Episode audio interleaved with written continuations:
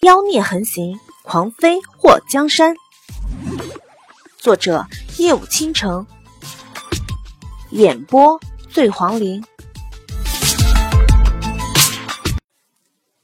如今又重新回到他一个人的时候，接下来的路要怎么走？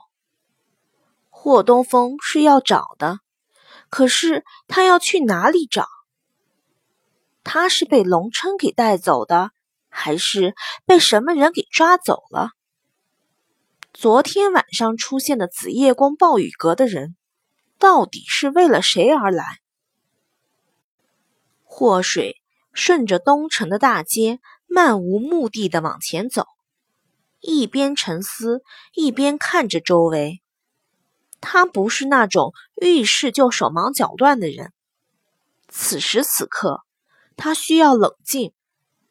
最后悔的是，他应该带着霍东风一起走的，不该把他留在客栈里。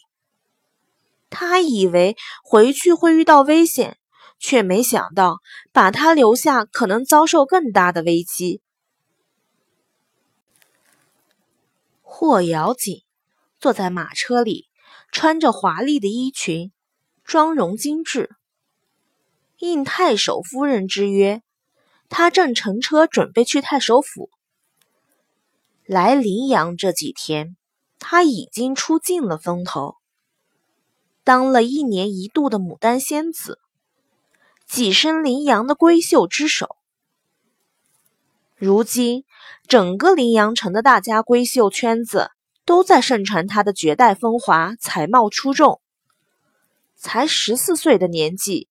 却已经成了焦点人物，这种殊荣是他母亲年轻时都未曾获得的。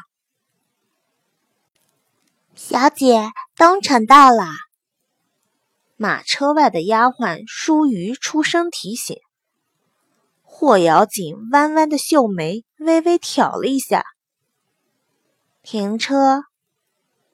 马车停下后。霍瑶锦戴着面纱下了马车。淑瑜、淑嫣，赵夫人最爱的是玉镯，你们可知哪家店铺的玉镯好？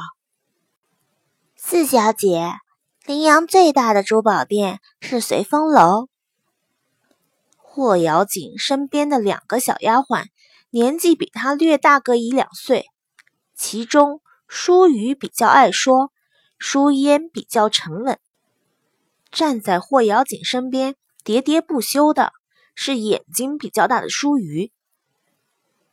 随风楼，霍瑶锦的眼眸微微的一动。林阳什么时候也开了一家随风楼？四小姐，林阳这家刚开了没多久。舒瑜小声告诉霍瑶锦。听说景王经常过来。景王，霍瑶锦隐隐美眸动了一下，嘴角微不可见的扬起。我们去随风楼。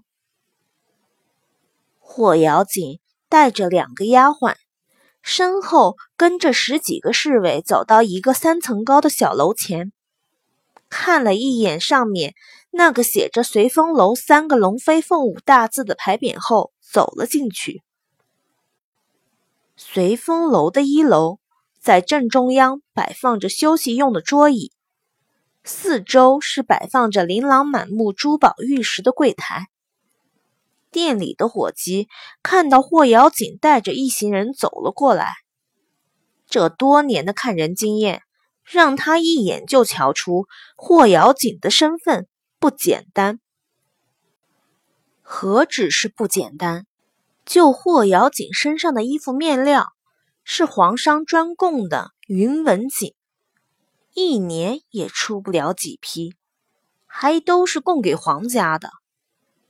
还有他那副头面，随便拿下一个小小的珠石，估计都是价值连城的宝物。伙计非常有眼力劲儿的，忙前忙后。